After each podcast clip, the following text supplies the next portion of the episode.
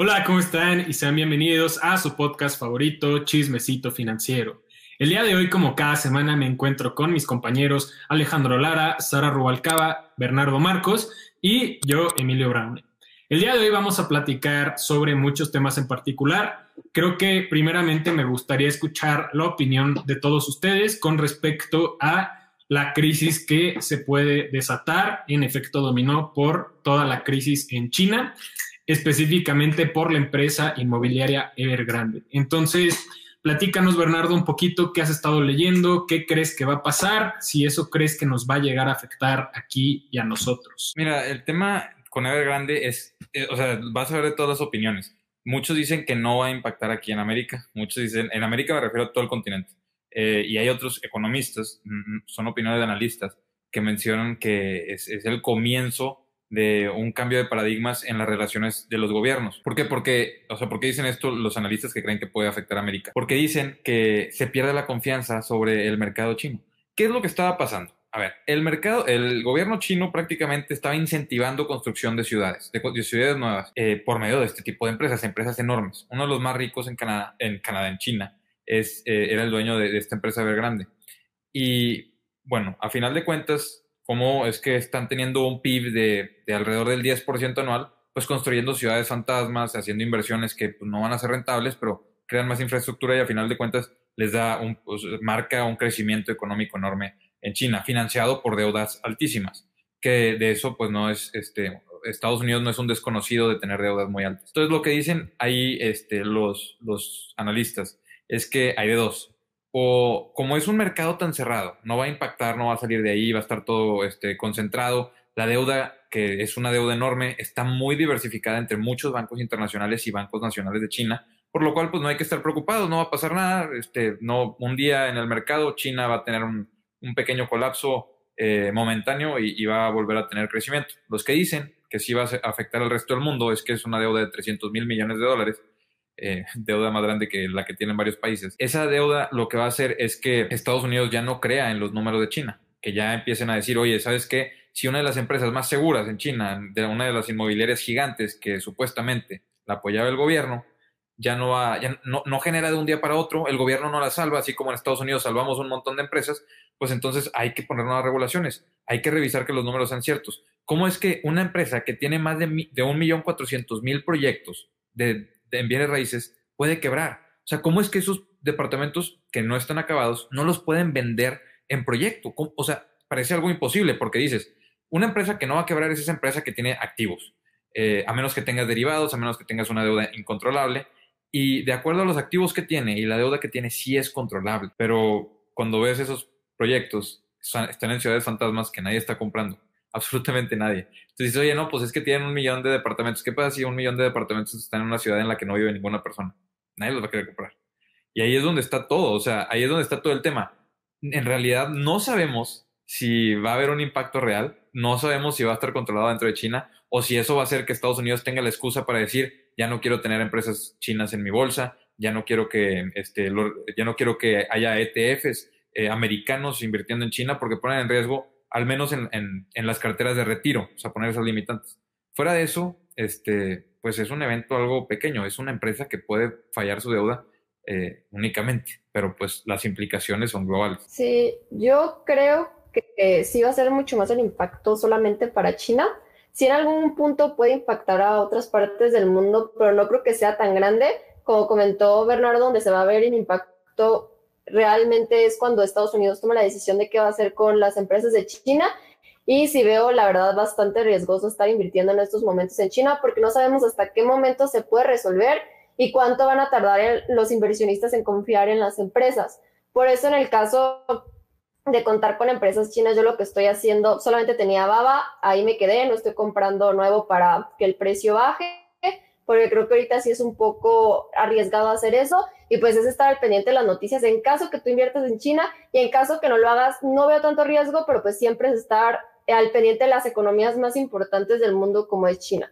Claro que Estados Unidos es una economía más, más poderosa, pero como, como hemos visto y como ha impactado en los últimos años que se consideraba que iba a ser la economía que más creciera, pero ahora vemos cuáles son algunas de las razones porque estaba creciendo tanto y de forma tan rápida sí puede llegar a impactarnos en otras cosas, más en la parte que hace rato nos estaba platicando un poquito Bernardo, si empieza a afectar a la economía en general en China, en la parte de lo que China exporta a otras partes del mundo también se va a ver sumamente afectada, puede subir precios, puede que no tengan el dinero suficiente para estar importando, o sea, no sabemos hasta qué punto va a poder eh, impactar a otros países, pero lo positivo es que no está en un solo banco o está en una sola economía. Como la deuda está en muchos distintos lugares, eso yo, sí lo veo mucho más conveniente, ya que pueden hacer un trato y las, las personas economistas de China y de otras partes sí creen que el gobierno chino vaya a salvarla, que también es algo positivo, ya que hay otras empresas que el gobierno chino no está tan relacionada ni confía tanto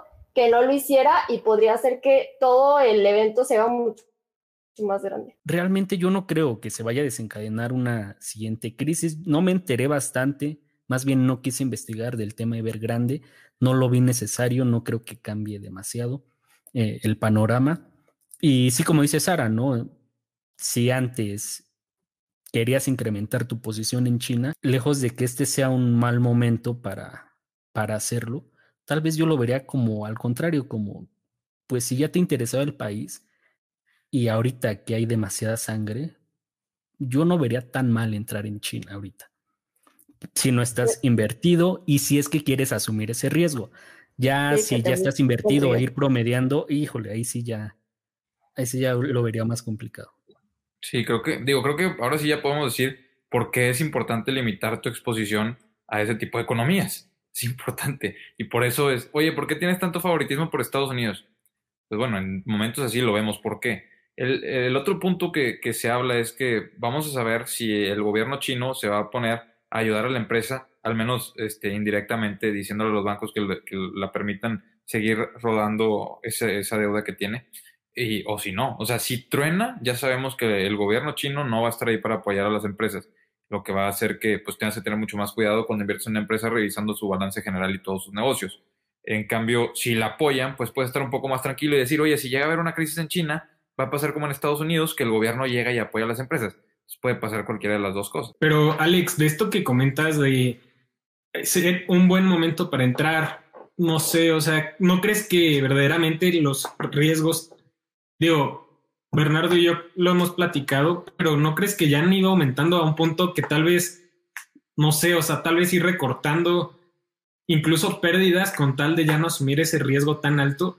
O sea, porque también, obviamente, nadie quiere vender en rojo, pero sí hay ciertos puntos que a mí sí me están dejando de hacer sentido en ese aspecto en particular. O sea, yo les platicaba hace unos meses que había cambiado mi ETF de economías emergentes para una exposición completa en China.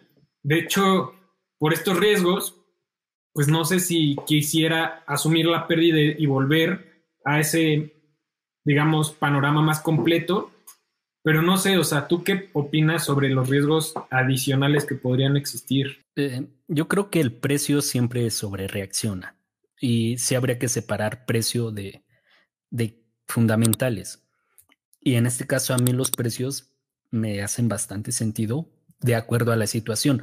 No estoy diciendo que no haya riesgo, estoy diciendo que me hace sentido asumir ese riesgo, considerando esto, que, que el mercado y sobre todo en el corto plazo, cuando salen las noticias, tiende a sobrereaccionar. Sí, como dijo Bernardo, siempre saber cuál es el porcentaje que quieres tener en cierto país o cierta economía y no pasarte. O sea, por ejemplo, si habías pensado que China fuera tu 5% o economías emergentes el 10% o cualquier porcentaje y no tenías ese 5%, tal vez tenías un 2% y quieres asumir ese riesgo, pues creo que es un buen momento para tener el otro 3% restante.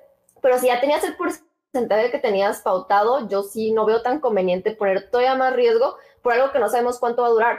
Porque ahí está lo que siempre dice Alex del costo de oportunidad. O sea, sí estoy de acuerdo que el mercado sobre reacciona, pero no sabemos cuánto tiempo va a estar pensando así, cuánto tiempo va a esperar para volver a los precios que estaba antes. Porque en, empresas americanas siento que dura mucho menos. Oímos hace poquito con las noticias de Facebook cuando bajó duró máximo mes, mes y medio y luego otra vez llegó a los precios donde estaba y pues siguió para arriba. Y lo que pasa en China pueden pasar meses, puede pasar más tiempo. A, mí una de las personas que se hace interesante seguir en estos momentos sería Charlie Munger porque él tenía varias exposiciones en Baba para ver si, pues, qué va a hacer, o sea, si vende partes, si va a comprar un poco más ahorita con estos nuevos precios, porque él, pues, creo que sabe muchísimo y con la edad que tiene, tiene muchísima experiencia para tomar decisiones. Porque en el caso de, de Katie Wood, yo, yo sí vi que estaba en lo contrario, que varias empresas chinas las vendió cuando tuvieron alguna caída importante y luego las compró más caras. Entonces, como que esos movimientos no me convencen totalmente, entonces preferiría seguir un poco más a alguien que tiene un perfil un poco menos arriesgado. Sí, yo creo que no, o sea, Cathy Wood, yo, la, yo hablo mucho de ella en, mi canal y no se me hace el mejor ejemplo eh, en muchos sentidos porque ella, o sea, sí se me haría, sí se me hace un buen ejemplo para alguien que es, que es un creador de contenido. No se me hace un buen ejemplo para alguien que está buscando aprender a, armar un portafolio porque ella tiene que satisfacer al público. A, ver, o sea, la gente ahorita, en estos momentos, en este último mes, estos últimos dos meses, ha habido más retiros de lo que he tenido en los últimos dos años y medio de sus fondos. Entonces, dice, a ver, ¿qué puedo hacer para cambiar la perspectiva que tiene, que tiene el mercado de mis fondos? Porque, ¿qué, o sea, ¿qué onda? Que cuando subían mucho, que cuando ya estaban en máximos históricos, la gente metía mucho más dinero. Eh, pues era cuando más caro le costaba invertir en, las empresas que ellas tienen en el portafolio. Y ahora que cae, que es cuando pueden comprar cosas en descuento, la gente saca el dinero. O sea, ¿por qué estar haciendo lo opuesto que ya sabemos que todos dicen que no debes de hacer? no compres este, cuando todo estuvo bien por el pasado, compra por lo que crees que va a pasar en el futuro. Y pues ahora que ya cayó estos últimos seis meses un 9%, la gente está sacando el dinero. Lo que hace Cathy es decir, a ver, ¿qué tengo que recortar para que el mercado vea de manera diferente mi portafolio? Pues tengo que recortar China, porque China la odia. Entonces ya lo recorto del portafolio. Y luego, oye, no, pues empieza a subir China. ¿Qué tengo que hacer? Oye, el mercado me está preguntando que, pues, ¿por qué vendí? pues sabes que ya que tengo más noticias, ya que estoy en el ojo de todos, pues compro un poquito más. Pero ahora ya no voy a comprar todas las empresas, ahora nada más voy a comprar tres y voy a decir que esas tres son porque tienen ciertas cosas. Y ellos comparten sus análisis, son muy transparentes. Este, o sea, me parece increíble lo que hacen de que muchos otros fondos no lo hacen, se preocupan de que se copien de ellos. En cambio, el fondo de Cathy Wood dice, cópiense de nosotros, o sea, aprendan de nosotros. Por nosotros mejor que invierten en las empresas que nosotros invertimos, porque van a subir en valor. Eh, entonces, para un creador de contenido se me hace excelente ejemplo. Para alguien que está tratando de aprender a analizar, leer sus análisis aportan muchísimo, pero para alguien que está tratando de aprender a armar un portafolio, por ahí no creo que vaya. Y, tiene razón, o sea, Monger es un, es un ejemplo muy diferente eh, que me, digo, me gusta muchísimo. Eh, puede ser que sea una puede ser que sea mi inversor favorito, lo, tendría que pensar, pero, pero definitivamente, o sea, ellos están corriendo, el riesgo que corrió él es un 17% del portafolio de una empresa que tiene, que tiene otros activos. Entonces no sé tampoco qué, tan, qué tamaño de exposición sea. A lo mejor de la exposición total de la empresa es un 10%. Y ahí es donde, pues, a mí me gustaría mantenerme también. Muy bien. Y hablando de estas oportunidades, ¿ustedes aprovecharon alguna en bolsa, en criptomonedas o algo por el estilo? Fíjate que cayó Facebook esta semana por, digo, de estar en 375 dólares, cayó a 345 que cuando hablábamos de ella y lo platicamos el año pasado, pues, estaba en los 200 dólares, eh, que era pues mi oportunidad favorita, por así decirlo. Ahora ya no la veo como una oportunidad, pero no me pude aguantar y compré un poquito más de Facebook en los 340, 345 dólares. Este, digo, yo no sé, eh, la veía, yo la veía en 400 dólares llegando este, en estos próximos, o sea, el año pasado decía que debería de llegar a los 400 dólares en estos próximos 12 meses. Este, entonces, a ver si la pregunta para mí ahora sería, ¿va a llegar a 400 dólares antes del final del año o va a llegar después? Y no es una recomendación, es nada más mi opinión. Pero sí, o sea, como yo, yo, yo ya había pensado en eso, de que debe llegar a los 400, dije, no puedo desaprovechar, aunque sea esta caídita, comprar al menos una, o sea, para estar un poquito más expuesto a mi acción favorita. Sí, yo en mi caso también nada más compré Facebook, pero no compré una acción completa porque todavía quiero llegar a tener más un porcentaje, un porcentaje más grande en el fondo de oportunidad. Yo creo que actualmente es un 8 o 10% y sí me gustaría crecerlo por cualquier cosa que suceda. Entonces, pues Facebook solamente compré un poquito en Flink, por eso ya no surge GBM. Si estás viendo esto, que ya ponga las acciones fraccionadas en GBM. Y es lo único que he hecho, sí. Ah, y vendí un poquito de baba en Flink, pero también fue para agregarlo al fondo de oportunidad. Lo que tenía en GBM no lo he tocado, pero este, sí creo que es importante si inviertes en más en acciones individuales, tener esa oportunidad para cualquier ocasión que se presente un buen precio en alguna acción que te guste. Entonces, por eso estoy trabajando en eso. Ahorita estoy dejando un poco de invertir en algunas empresas en algunos ETF sigo invirtiendo, pero tratando de hacer crecer mi fondo de oportunidad a un 20-25% más o menos. Mi pero no es cierto, también se me olvidó, ahora que lo dijo Sara me acordé. o sea, por, volví a comprar Win en mi portafolio, la tenía en el portafolio de la competencia que estábamos haciendo, pero ya no en mi portafolio, porque pues yo quería máximo mi límite en China era el 12.5%, que ya, o sea, primero era 10, después lo subí al 12.5%.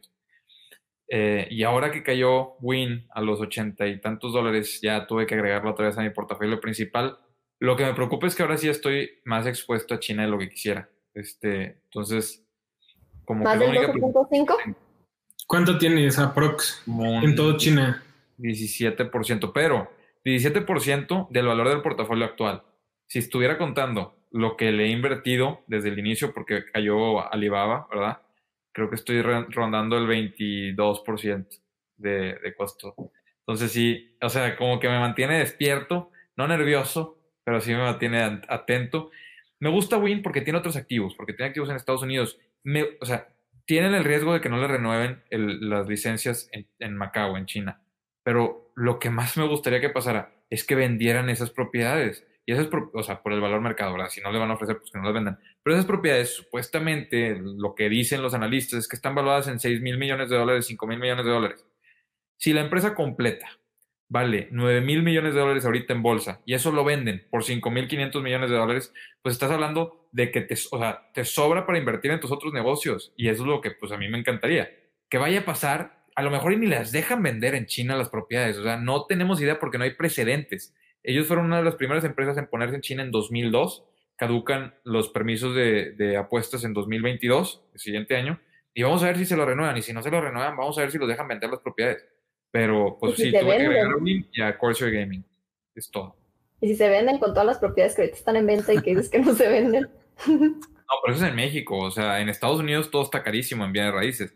No sé cuál sea el caso en Macao. Sí, sería interesante pues también eso, ¿no? Saber si todo lo que está pasando es consecuencia de, de una baja en la demanda agregada o si era un provocado por la pandemia o si era o si eran temas que se venían arrastrando de años, que por supuesto la pandemia acrecentó, ¿no? Y quizás podrían ser los primeros indicios de, de ese de ese regreso, de esa están hablando de una posible estaflación, que es cuando hay inflación y no hay crecimiento económico. Entonces, por ahí va a estar interesante. Yo tengo un tema con eso que dices, Emilio, oportunidad. Yo no vi realmente oportunidades, mm, fue una caidita y de, que duró dos días.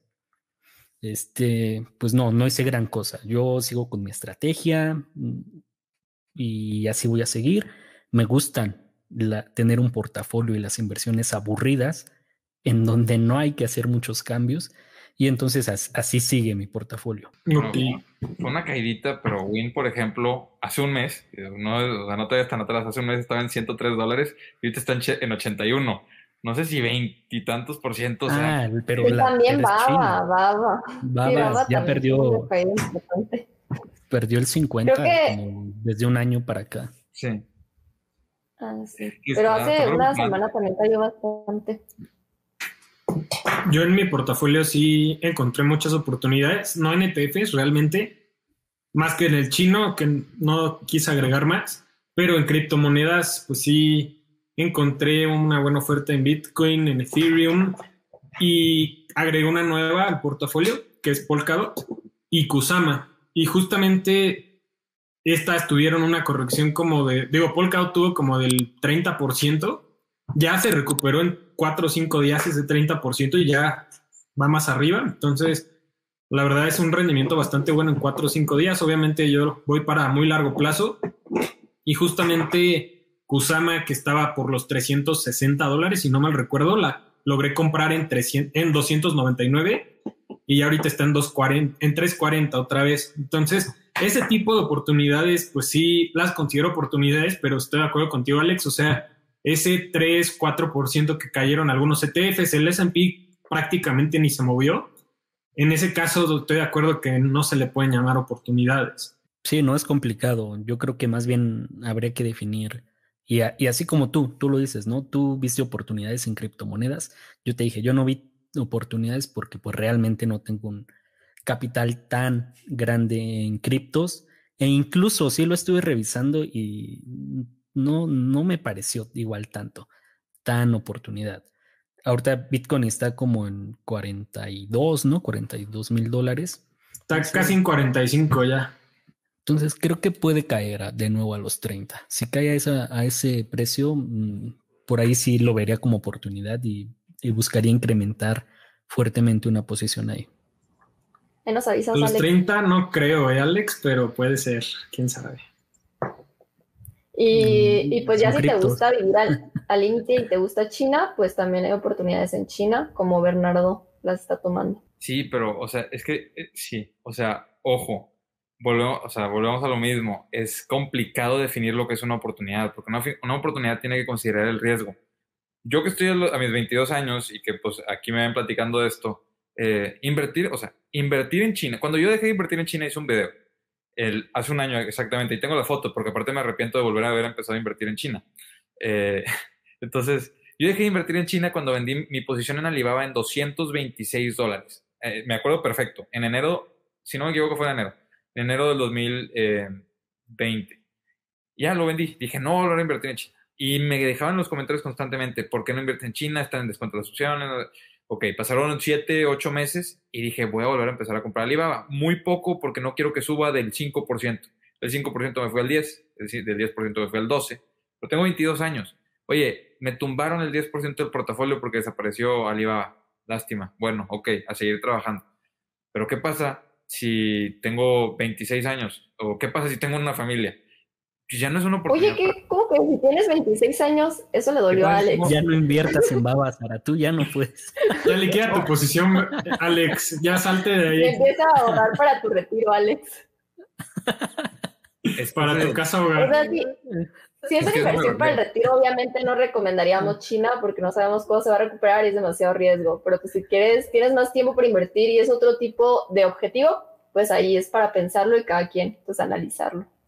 Yo dije 26 años, porque espero, o sea, espero... Eh, a esa edad ya, ya voy a estar retirado. No, no, no, no, dije 26 años porque es la edad que yo tengo pensada salirme, o sea, de vivir con mis papás. Entonces, ah, no es lo mismo. ¿Y de China? ¿Y con ello de China? No, no, no.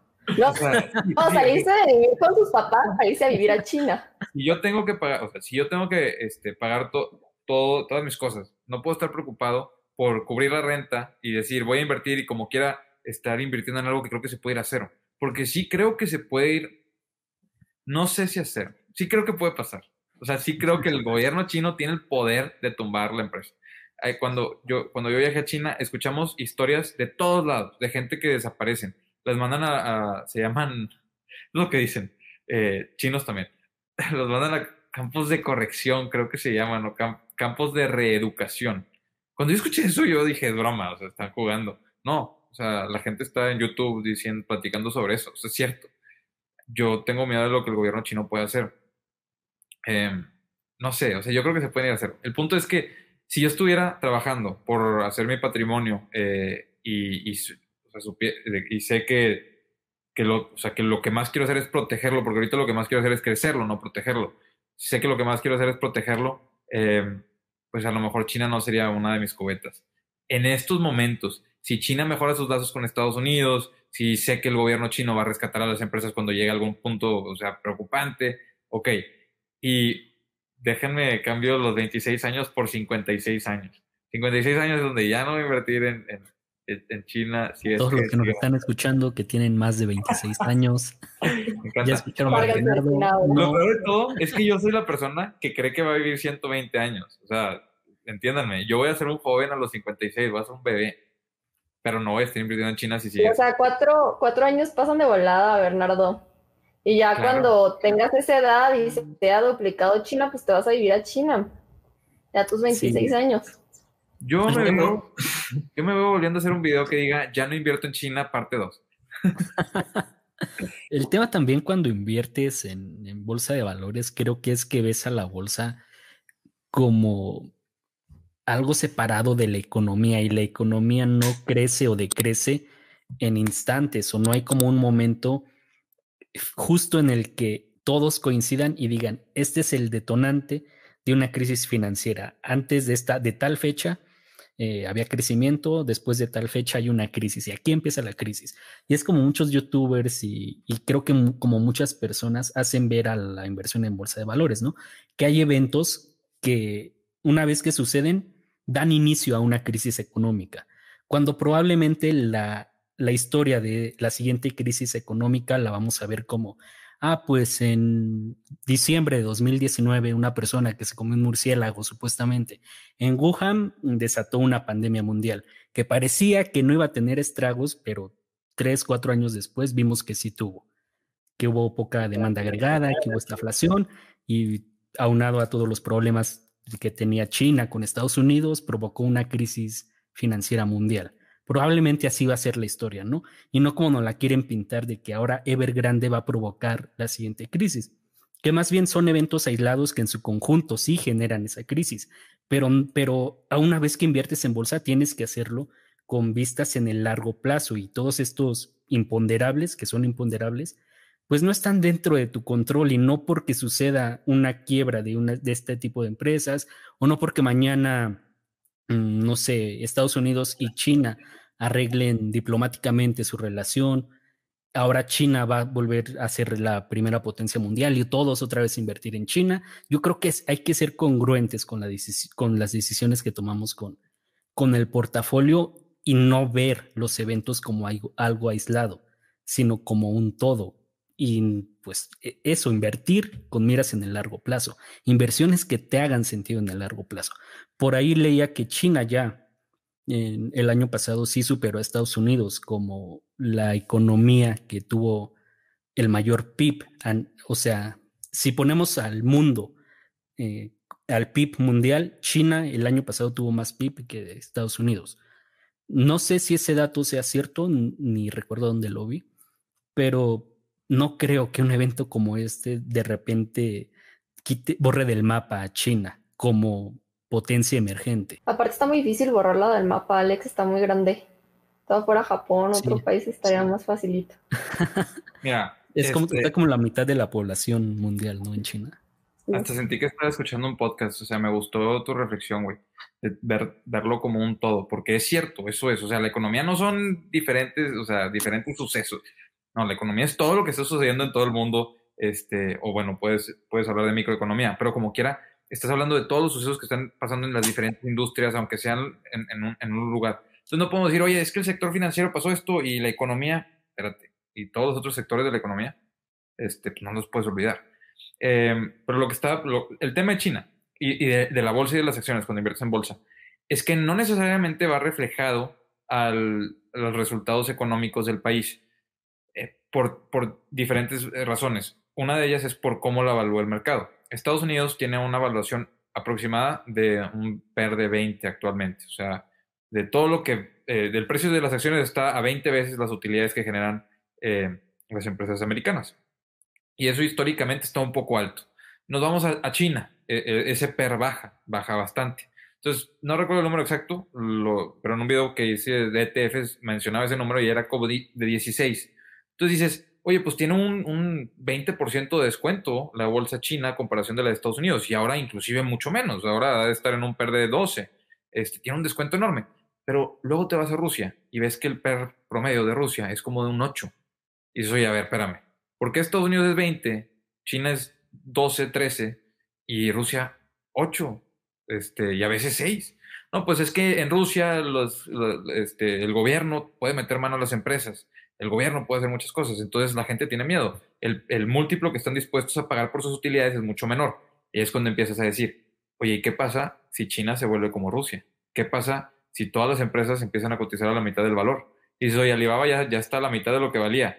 ¿Quién te dice que no puede valer 70? ¿Quién te dice que el gobierno no va a decir, oye, yo quiero el 40% y los, eh, y los del exterior no pueden invertir más? Entonces, la economía china le puede ir de lujo, pueden seguir creciendo 15% año con año y a las empresas no. Y, eh, o sea, y las empresas también, pero el precio de las acciones de esas empresas no.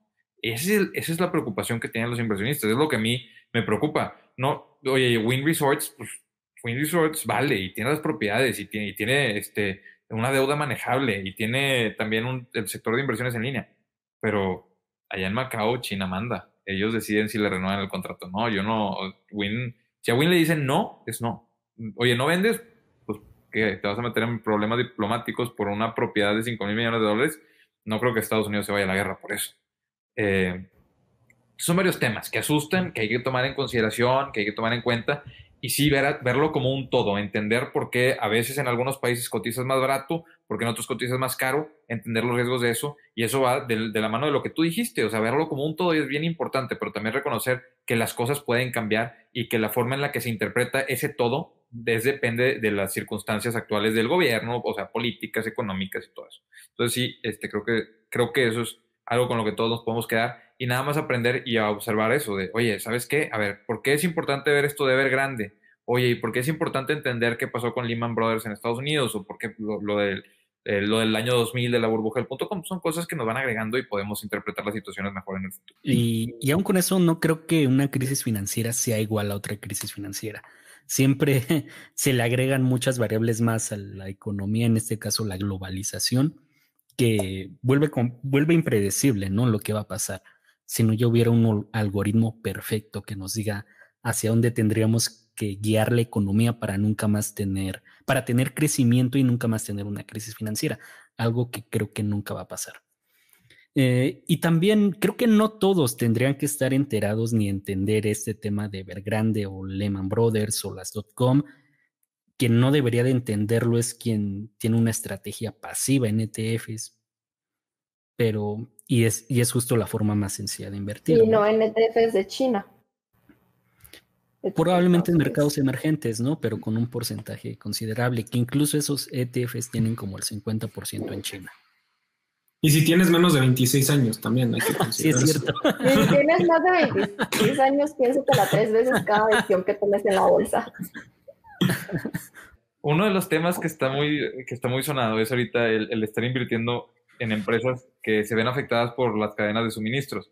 Eh, uno de los temas es que, literalmente, estos son precios reales, eh, aproximados, que hace 14 meses estaba traer un, era de, de China, de Shanghai, si no me equivoco, a California, Estados Unidos, traer un contenedor costaba 2 mil dólares. 2 mil dólares, pues para nosotros no quiere decir nada ese número, o sea, no importa. Pero ahora cuesta 12 mil dólares. Y ahí es donde ya importa el número de 2 mil a 12 mil. Dices, ¿cómo? oye, si yo quería traer un contenedor de China, ahora cuántas veces más me cuesta? ¿Seis veces más? ¿Qué, pasó? Si es el mismo transcurso. O sea, no entiendo. Y de hecho, hasta los combustibles en teoría valen menos. ¿Qué es lo que está pasando? Pues resulta que si en un barco hay una persona contagiada, el barco se queda parado este, y hacen cuarentena y lo regresan. O sea, ¿cómo, puede ser esas, cómo puede estar pasando ese tipo de situaciones? Y la pregunta que, que me hacían era, oye, este, ¿qué, o sea, este, deberíamos de tomarlo en cuenta para nuestras inversiones o no deberíamos de tomarlo en cuenta. Y mi o sea, la respuesta yo no la supe dar. Este, en ese comentario que me, que me, dejaron, pues dije, es que son más implicaciones de las que, de las que quisiera para contestar en un solo comentario. A lo mejor habría que hacer un video completo hablando del tema. Porque, pues, ¿en qué estás invirtiendo? En un ETF de, de Estados Unidos completo, no te preocupes. O sea, o en bolsa general, o si estás invirtiendo en China, este, pues el riesgo, la verdad, no es mayor por lo que está pasando con, ese, con la cadena de suministros. Pero si me dices que estás invirtiendo en una cadena específica, en una empresa específica, como, no sé, Lululemon, que produce en Vietnam y produce, o sea, en varios, en varios países asiáticos, que están teniendo muchos problemas, pues sí, a lo mejor considéralo y di, pues no voy, o sea, esta caída no es una oportunidad de compra. A lo mejor es, oye, ¿sabes qué? Este, hay que mantenerla de nada más y no vender y mantener y así ver las cosas, entender, oye, ¿por qué Nike este, subió tanto? Este, está, este, ¿Quiere decir que le está yendo súper bien? No, pero es que la, Nike no había hecho mucho en, en bolsa, este, este, último trimestre subió bastante, porque se creía que la cadena de suministros le iba a afectar horrible, y ellos subieron los precios más de lo que las cadenas de suministros se afectaron, por lo cual, pues las acciones saltaron. Entonces, eh, o sea, es ver ese tipo de empresas. ¿Qué empresas sí se pueden eh, anteponer a eso? ¿Qué empresas no? si quieres comprar algo para tu casa, pues pregúntate, a ver, ¿necesito el refrigerador ahorita? O, te, o sea, vas a comprar un refrigerador en los próximos tres meses, a lo mejor cómpralo ahorita de una vez. Si dices, oye, ¿lo puedo comprar en dos años? No, espérate al buen fin, espérate al buen fin. Ah, ok, claro, claro, Con razón están bien caros los Nike. Es sí, pero este, esto es, en tenis, por ejemplo, todas las raquetas, todas subieron. Entonces, yo que estoy jugando tenis, acabo de comprar una raqueta. Este, y compré la del año pasado. La, o sea, este 2020 es el modelo, no, 2021 es el modelo de la raqueta y ya salió la 2022. O sea, como si Ni siquiera sabía que había modelos de raqueta, Bernardo. No, claro. 2020, o sea, 2020. enorme. O sea, no tienes idea. Y hay, de, hay pesos, hay tamaños de, la cabeza de la raqueta, hay todo. Eh, cuerdas de diferentes materiales, todo, todo, todo. Es un mundo. Pero bueno, la raqueta subió, nada más de, un año al siguiente, subió 15%. O sea, no inflación, subió 15%. Y la pasada le ponían, le ponían un descuento de 15%. Entonces, no solo me salió 15% más barato que la nueva, me dieron aparte el, descuento este, de 15%. Y los cambios son mínimos. O sea, yo no soy un tenista profesional, entonces a mí me da igual porque la raqueta es buena. Eh, pero sí, o sea, son ese tipo de cosas que debes de decir. A ver, si como quiera voy a comprar una raqueta este, en unos dos meses, pues compra la, la, la 2021 con ese 15% de descuento porque ni tus inversiones te van a dar un 15% de, de, rendimiento en estos dos meses. Este, o sea, bueno, puede ser que sí, puede ser que sí te den el rendimiento, te deseo lo mejor, pero, pero sí, ojo con eso, o sea, ojo con las cadenas de suministro en inversiones y en cosas que estés comprando. Pues yo creo que las cadenas de suministro no se han estabilizado desde lo que pasó en 2019-2020, porque en todos los sectores ahorita hay problemas de la cadena.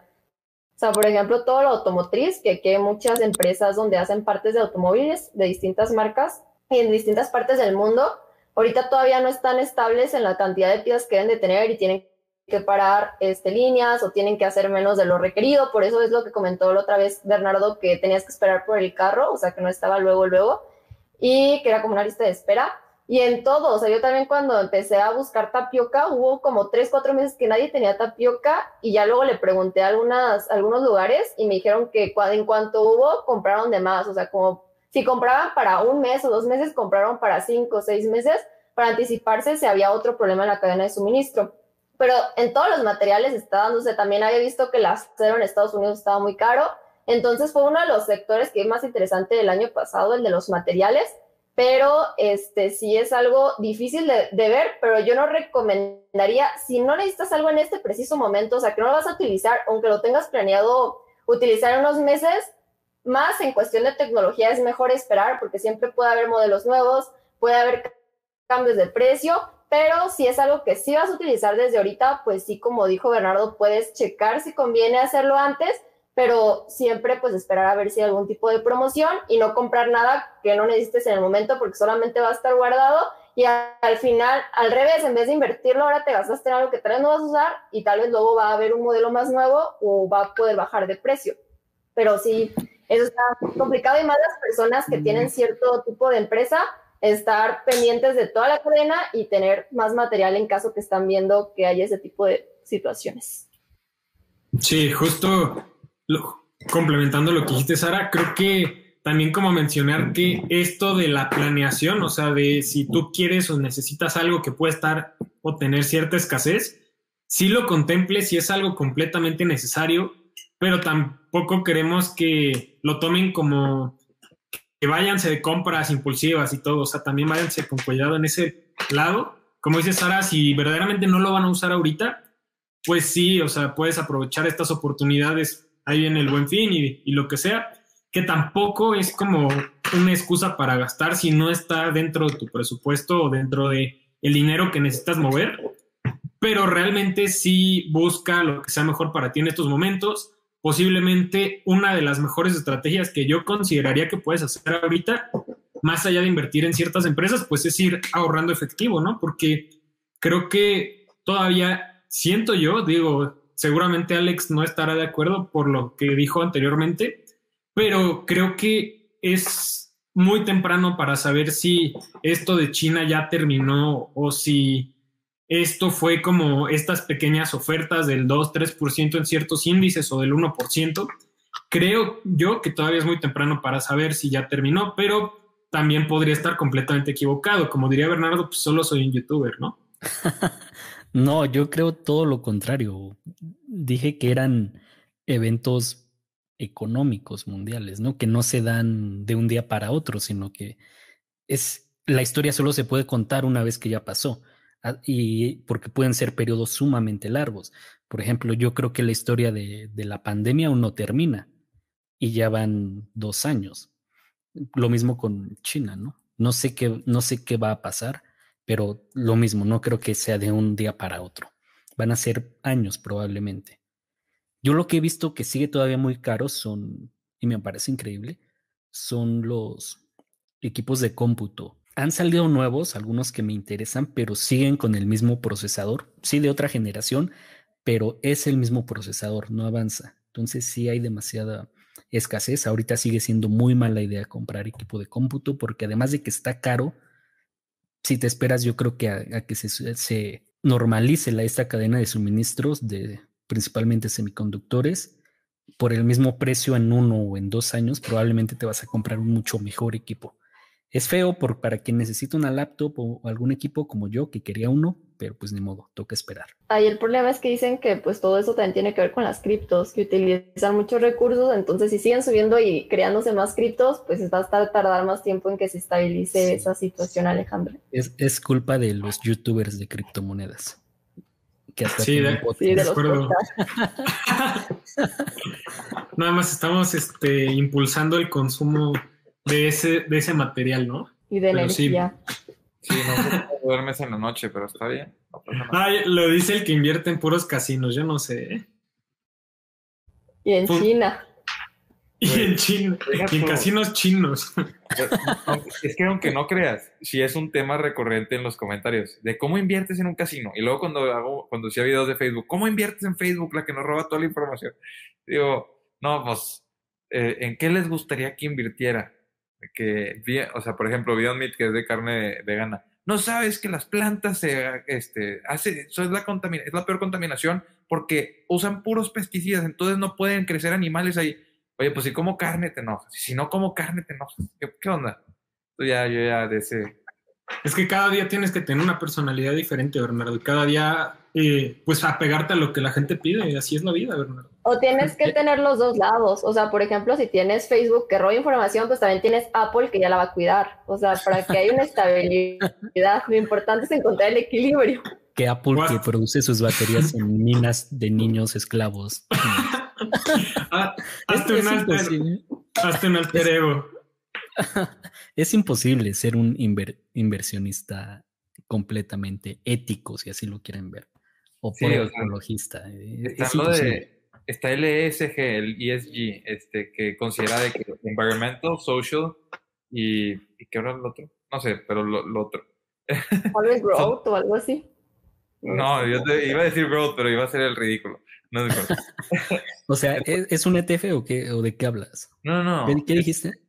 ESG. Es como, acuérdate que una vez lo mencionó cuando hablamos de ETFs, que por ejemplo en ETF.com hasta abajo aparece una sección donde aparece eso que dice ESG y le dan como un, no me acuerdo si es por banda, y o por porcentaje, según yo es como una banda de A B y dependiendo qué tan sustentable es la empresa y así pues tiene una mejor puntuación. Ah, sí, donde mencionamos el ETF del S&P que quita estas empresas controversiales, ¿no? Sí, pero el tema es que ahí, por ejemplo, tienen empresas como Tesla. Entonces dices, y Tesla debería estar ahí con la litio y todo, y luego tienen empresas, o sea, no sé, son varios. Eh, no, pues ese ETF debería estar vacío si hablamos de ética. Pero es que es lo complicado, porque obviamente hay que hablar de ética en algún momento.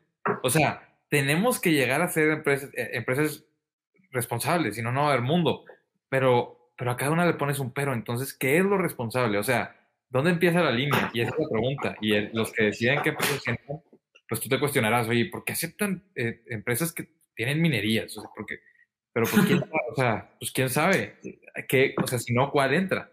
Y es un proceso, o sea, tienen que irse concientizando. O de la industria textil, ¿no? Que se sabe que es la, una de las que más contamina y en donde están los trabajos más esclavizados casi del mundo. Sí, donde Alejandro ya va a invertir en Shane próximamente. donde ya estoy trayendo ropa de Shane. Ah, van, a modelar, ¿verdad? Van a. No, no sé. ¿Modelar Sara y Alejandro? Sí, por, dijo Sara que era el nuevo Avon y yo le creo. Sí, o este, sea, muchas chavas trabajan en eso, o sea, tienen, hay como en distintos niveles y hay uno tipo Amazon Prime que sin envío, sin costo y que es más rápido porque normalmente yo solamente una vez compré en Shane hace poquito y dura como tres semanas, un mes en llegarte con el envío normal que no te cuesta. El otro tarda súper poquitos días, como tres, cuatro días y las personas que tienen eso, o sea, en su cuenta, que tienen que pedir cierta cantidad de ropa y así, pues esas se traen mucha cantidad y las publican en Marketplace o Mercado Libre u otras plataformas donde le suben un poco y pues ya ganan dinero, por eso es el nuevo Avon. Justo eso, y se me pasó ahorita que estaban con el tema de la cadena de suministros, que Bernardo comentó esto de, de que ahora es más caro traer un traer mercancía de China me sigue sorprendiendo a mí y no me hace clic con este tipo de páginas como Shane o muchas que han salido, que ya hasta te dan ese envío, ese envío gratuito. antes algo, traer algo de China era súper complicado, muy caro, eh, prácticamente era por correos de México, no había otra, y con el riesgo de que perdieran tu paquete, ese tipo de cosas, y ahorita ya se lo patearan, que te lo cambiaran por un Boeing.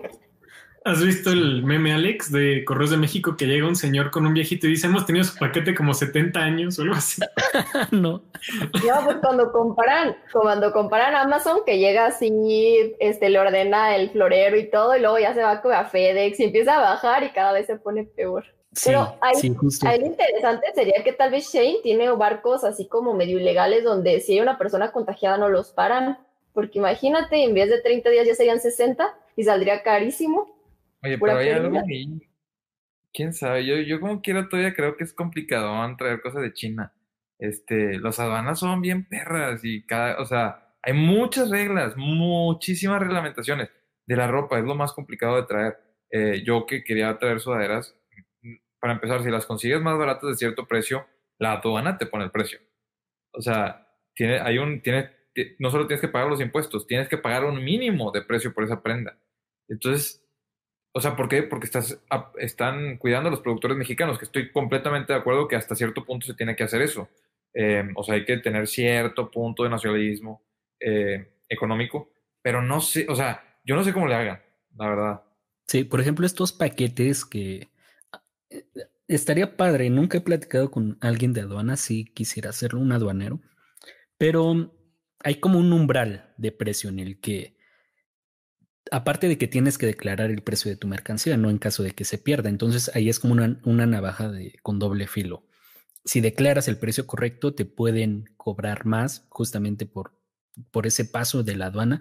Eh, si declaras un precio más bajo, no te pueden cobrar ese precio, pero en caso de que lo pierdan, pierdes tu mercancía. Entonces lo que yo hice no, lo, de lo que yo me di cuenta, yo sí pedí ropa como para experimentar, trajes de baño pedí, este, y te lo, te lo envían, en, aunque sea solo pedido, te lo envían en diferentes paquetes. Cada paquete yo creo que costaba menos de mil pesos y entonces te llegan tres o cuatro si haces un pedido muy grande, pero yo creo que así lo hacen, ¿no? Que no es tan, que no es mercancía que cruce ese, ese umbral que ya requiere más procesos, que sí te cobran como una cuota de impuestos, que no tengo idea de cuál sea, pero yo creo que así lo hacen. es, más pesado, es más complicado. Más cajas, más cajas. Es lo que iba a decir. Ahí está, está, la empresa de Alex con el primer pero, contaminando. Un traje de baño y 10 cajas. no, porque llegan como en bolsas y esas ya son biodegradables. Eh, no, no es cierto, no me consta que sea Solo es plástico. No dice biodegradable, Alex. Te lo puedo probar. No, ya dije que no. No creo que lo sea. Pero ya no lo volveré a hacer. O sea, ya no vas a ser emprendedor.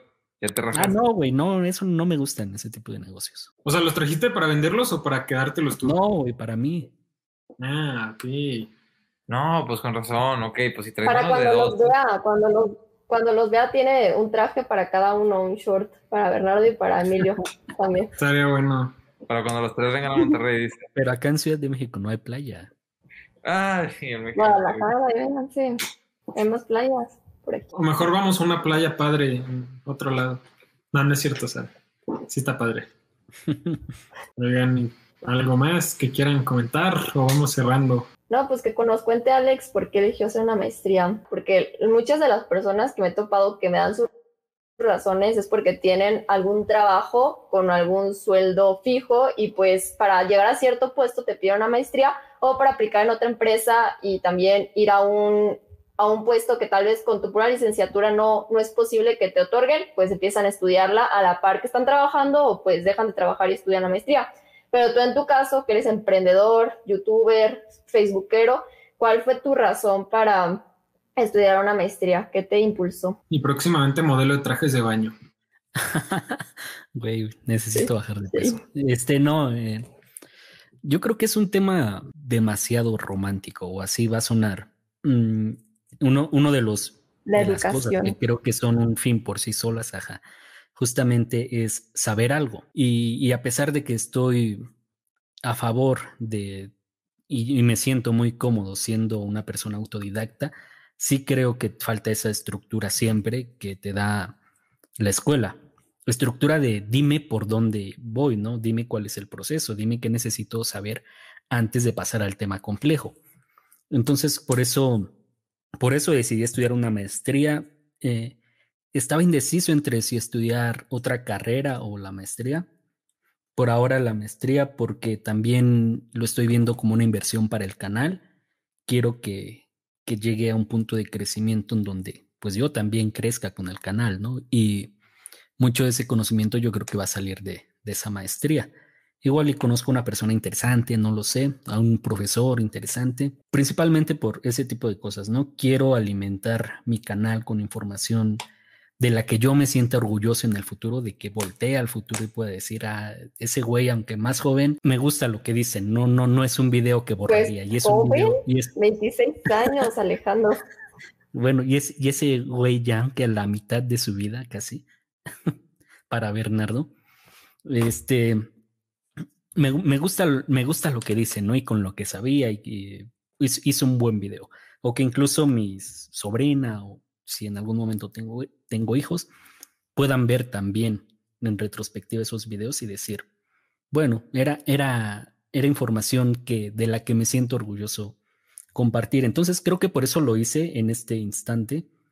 Más adelante sí pienso estudiar más cosas que no necesariamente tengan que ver con, con el canal, pero esa sería como, como la razón, ¿no? Saber es un fin y en este caso pues ese conocimiento también me va a permitir vivir, seguir viviendo de, de compartirlo. Y aparte creo que emocionalmente y socialmente también volver a estudiar es muy bueno, muy gratificante, o sea, más ahorita con el encierro y eso, eh, convivir con otras nuevas personas, pues creo que además te puede ayudar en otras partes.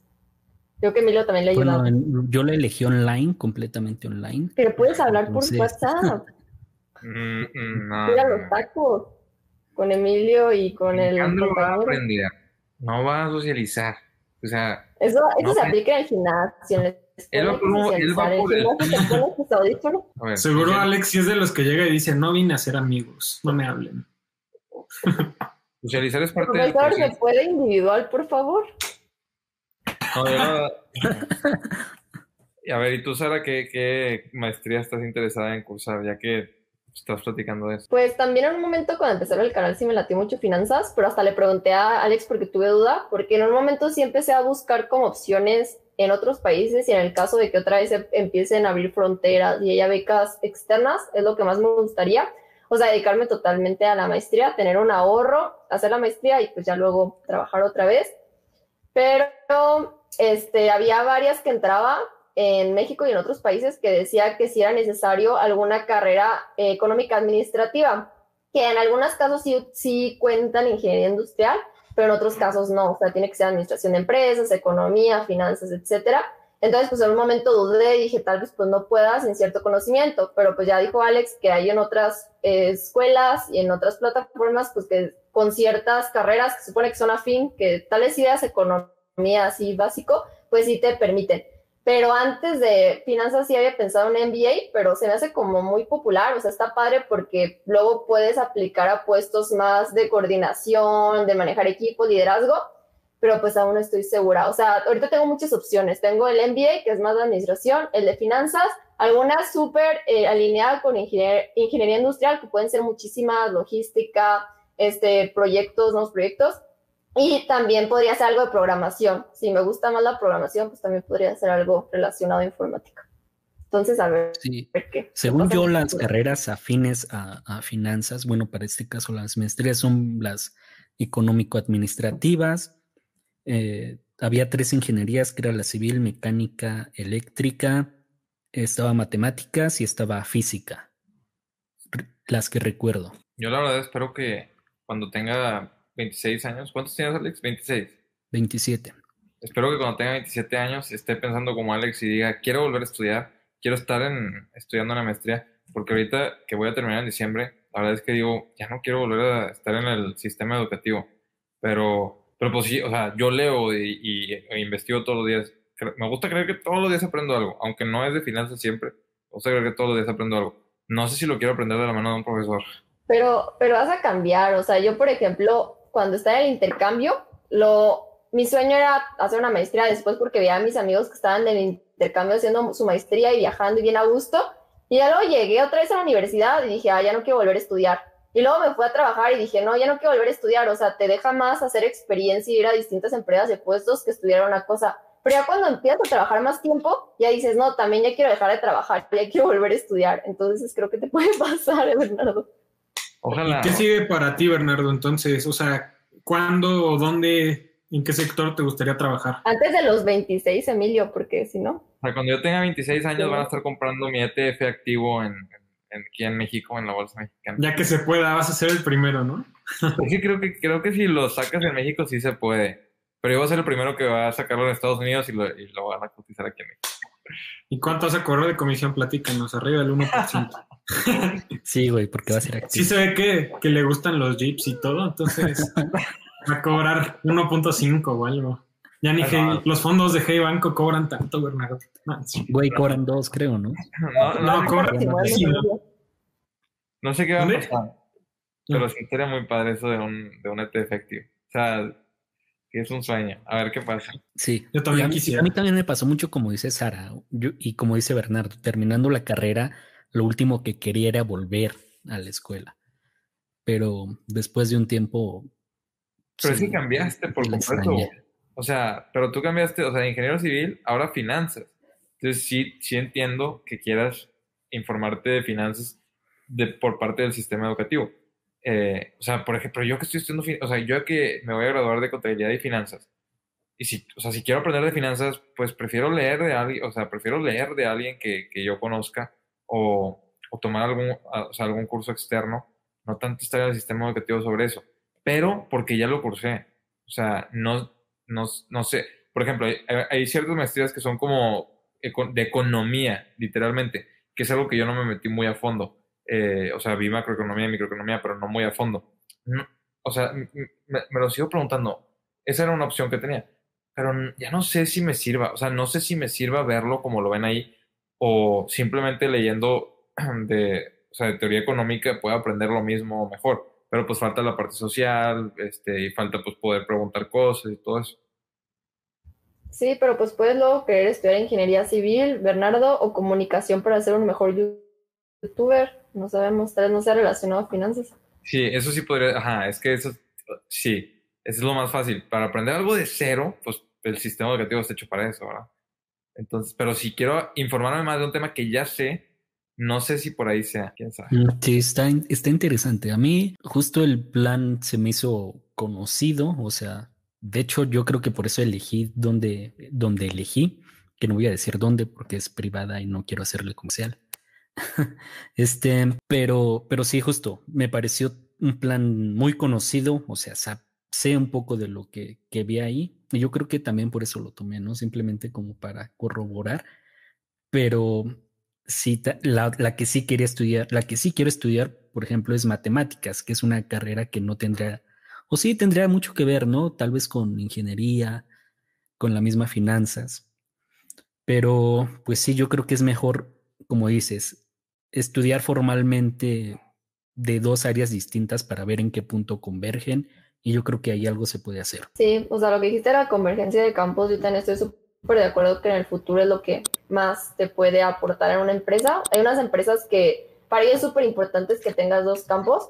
Por ejemplo, ahorita donde estoy me he ayudado muchísimo en ingeniería industrial para aunque esté programando, porque me, me dan algunas cosas que tal vez los programadores se les dificulte más, pero también cada uno pensar que tal vez es mejor según lo que buscamos Tal vez como dice Bernardo, convenga más hacer un curso aparte, estar leyendo e informarse sobre algún tema, o en algunas carreras hasta a veces te recomiendan más certificarte o hacer este, algún taller o algo en vez que una maestría. Entonces, pues hay que ver qué es lo que queremos, nuestros objetivos y también entender que hay países donde no cuentan tanto las maestrías como es en México. Entonces ahí es ver qué empresas sí te pueden contar si lo que a ti te importa es subir de puesto o, ganar más ingresos. La otra vez estaba viendo una comparación de lo que ganaban los baby boomers y los millennials con licenciatura y con maestría. Y los millennials subían como dos mil pesos de la licenciatura a la maestría en promedio y los baby boomers como 10 mil pesos. Entonces, pues sí, hay que estar checando esa información y no solo irte por dinero, sino como dice Alex, porque te motive la, la, maestría o te motive el nuevo conocimiento que vas a adquirir y lo puedas utilizar en otra parte, no solamente para obtener más ingresos. A ver, ¿quieres decirme que el dinero no es lo más importante? Es una herramienta, pero no Ya, es lo más todos, hay- importante. todos cerremos nuestros canales ahorita ya.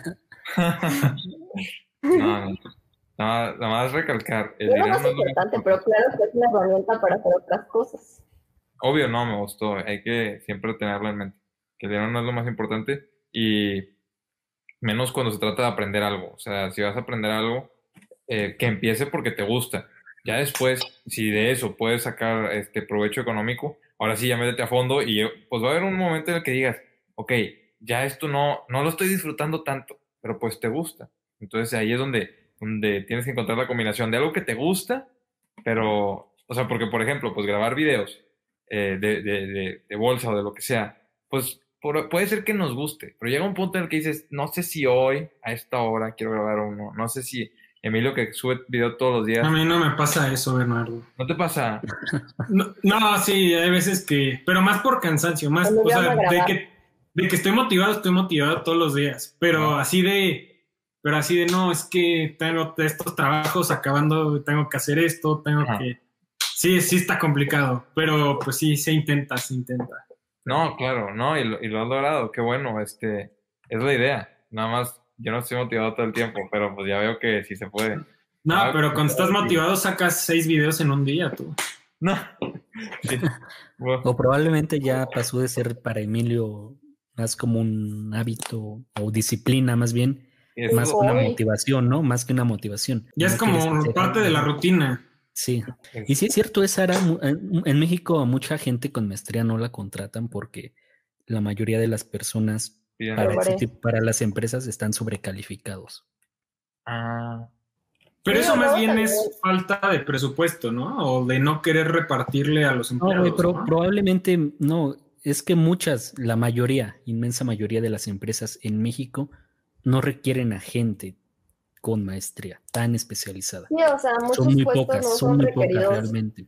tantos conocimientos. O sea, a veces prefieren tener, no sé, 10 trainees que un, un senior que gana mucho más porque pueden darle mucho más trabajo. Y ahí pues cada quien hace nuestra balanza. Hace rato que dije el dinero, hay conocidos amigos que tal vez, no sé, ganen 3 mil, 5 mil pesos más al mes, pero trabajan, no sé, dos horas más al día. Yo la verdad no lo hiciera. Entonces pues ahí dices, no, pues claro que no conviene el dinero. O sea, creo que fue ayer o estos días, dijo una como frase muy interesante el CEO de Google, que luego se las dejamos ahí en Instagram en algún lado, que hablaba de que pues en la vida teníamos varias pelotas, que estaba la pelota, creo que era amigos, familia, eh, no era viaje, sino como cosas que nos gustan, y la última era el trabajo.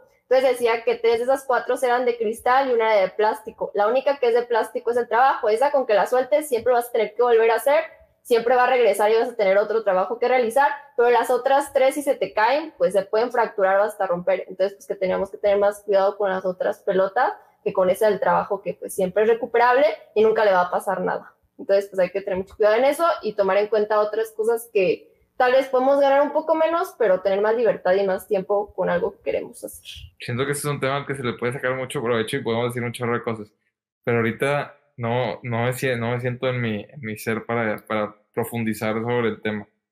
No sé si alguien quiera reflexionar tantito como conclusión de, de, pues, lo que estamos viendo de estudiar, informarte más, eh, de, de lo que decía Alejandro, que pues aprender es el fin y de lo que habla Sara, de que pues monetizarlo a veces, a veces no, va- o sea, no se va a ver reflejado lo que aprendiste sobre lo que estás recibiendo y todo eso. Emilio, Sí, sería interesante, ¿no? Platicarlo la yo creo que en un episodio completo, porque, por ejemplo, en los diplomados, cursos, talleres, maestrías, pues también inviertes, ¿no? Mucha de ese conocimiento ya, ya si ya estás trabajando y quieres combinarlo, ya prácticamente la opción de, hacerlo en una universidad pública queda descartada, que muchas de las maestrías y doctorados van muy enfocados a la investigación o, completamente a, a, que devuelvas ese tiempo dando clases.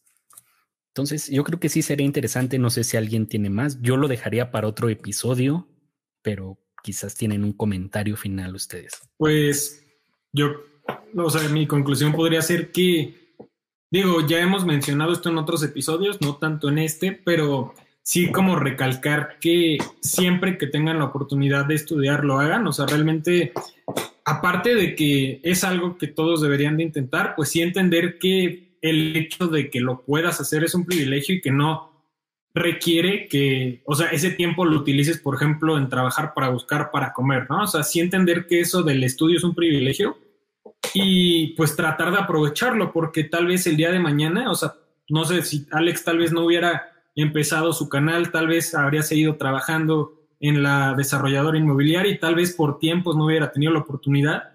Y me da muchísimo gusto que ahorita, por ejemplo, él haya tomado esa decisión porque ahorita tal vez en un futuro, por cuestión familiar, por cuestión de trabajo, tal vez no va a tener esa oportunidad. Entonces, siempre aprovechen las oportunidades que tengan enfrente de ustedes. Creo que sería lo más importante, porque si no lo hacen, otras personas lo van a hacer. Y si tienes menos de 80 años, te queda muchísimo tiempo. es lo que te Si tienes más de 80 años, vas a vivir a los 120. O al menos. Si tengo más de 26, sí puedo seguir estudiando, Bernardo. Ay, güey. Pues aparte, aparte me dolió, Bernardo. Porque según yo, Alex tenía 26, entonces cuando dijiste 26 en la pura edad, y luego que dice, no, tengo 27, y yo le pegaste más duro. No, no, no, porque 26, pero no era un, o sea, era un o, o sea, es a los 26 no, no era, o sea, los 27 sí, los 25 sí, los 26 no. O sea, no, solo no, tengo el número, como el 13, que es de mala suerte, es el doble, entonces es doble mala suerte.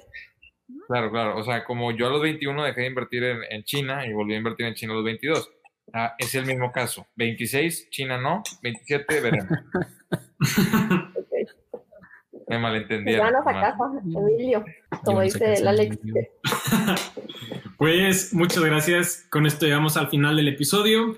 Eh, agradecemos mucho que hayan llegado hasta este punto. Si creen que este contenido le puede gustar a alguien más, compártanlo, tal vez compártanlo en alguna historia de Instagram, redes sociales. Eso es la forma más grande que nosotros podemos recibir apoyo de ustedes. También este, pues, dejen su comentario, platíquenos qué opinan, creen que eh, lo de Evergrande va a pasar a cosas mayores, creen que existen empresas que puedan llamarse 100% éticas, platíquenos, vamos a responder todos los comentarios ahí con ustedes. Y bueno, pues muchas gracias a, estas personas que están viendo en pantalla por también seguir en este proyecto otra semana más. Aquí vamos a seguir, Emilio. Lo seguiremos viendo. Y ahora, que Alejandro, ahora que Alejandro va a ser financiero también con maestría, no, hombre, ya olvídate. Sí. más morena, más morena la próxima semana voy a estar, pero aquí voy a estar. ¿Dónde vas a estar, Sara? O sea, el jueves aquí voy a estar, pero pues antes voy a estar en Cancún, Cancún, Quintana Roo. Wow. No, pues gracias por invitar. Ahí los invito. Que te muy bien, Sara. Que tengan bonita tarde. Nos vemos. Buen fin. Bonito sábado. Buen fin en Cancún, Sara.